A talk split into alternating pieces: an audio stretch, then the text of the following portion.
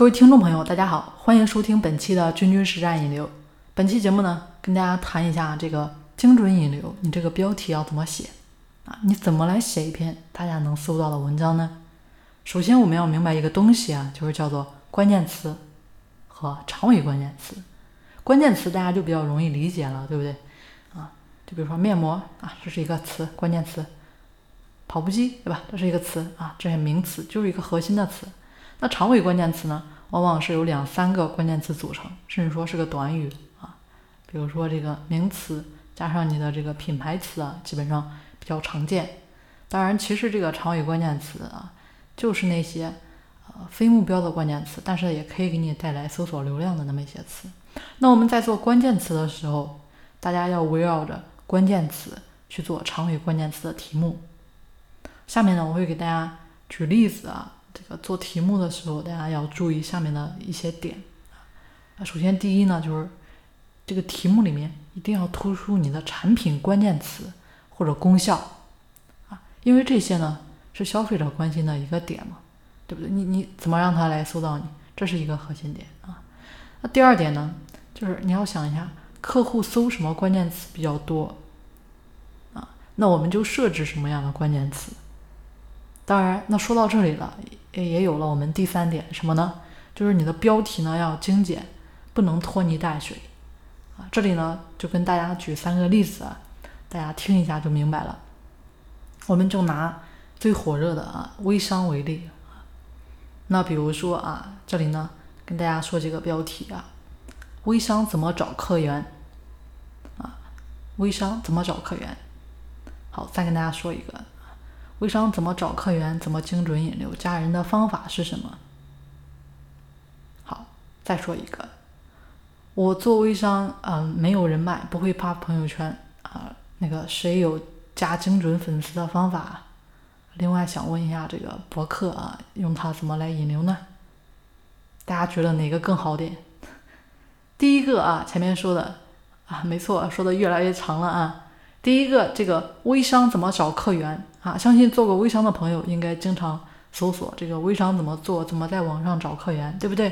啊，那这个呢，其实和大众搜索的匹配度是相当高的啊。所以，那以这样为题目写出来的文章就很容易被搜到。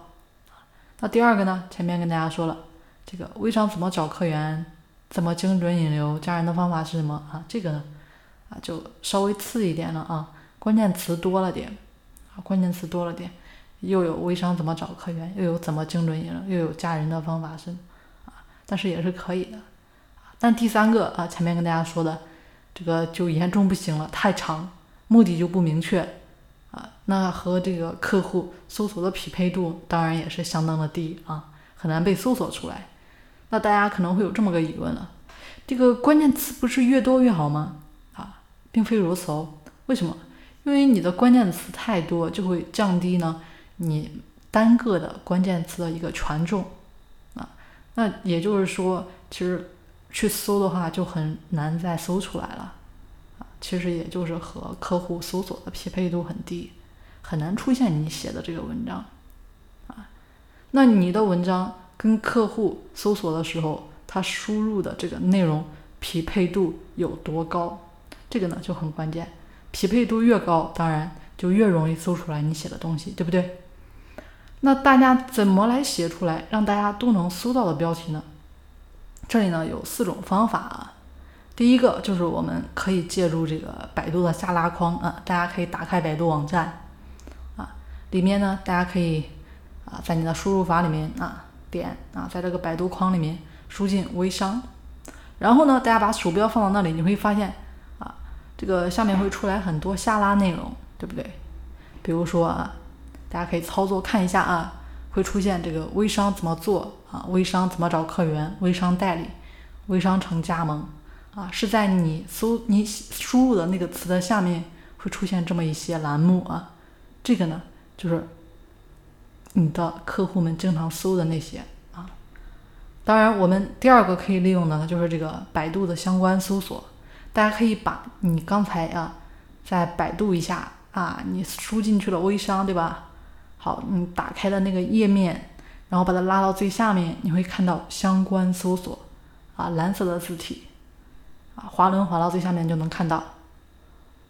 这个呢也是啊，经常搜索的一些东西。那第三个呢方法，我们可以借助什么？我们可以借助关键词的一些挖掘工具。当然工具呢比较多了啊，这里呢给大家推荐一个比较好用的，就是熊猫关键词挖掘工具啊。大家百度一下，下载下来就可以用了。你输入你的产品呢，就会出现很多相关的关键词啊，长尾关键词啊。那当然，其实很多题目啊，那些也都是大家经常搜的。那接下来最后啊，百度输入你要查看一下输入的情况嘛，检查一下你这个做的结果，就是输入一下你这个关键词名称，然后看看百度收录的前几个，他们都是什么样的题目。啊大家用这四种方法收录出来的这么一些热门的标题，把它进行整理啊，可以两两结合，或者说是单个整理，然后呢编写自己的题目。其实引流用的关键词标题和自媒体的标题啊，还真不太一样。自媒体标题呢要求是吸引人啊，以吸引人为主。其实引流用的标题呢，就要求符合大众的这么一个搜索习惯。当然，前面跟大家说的这四种方法呢，是比较常用的方法。根据这些题目进行改编整合啊，做出你自己的题目啊，你自己的题目写对了吗？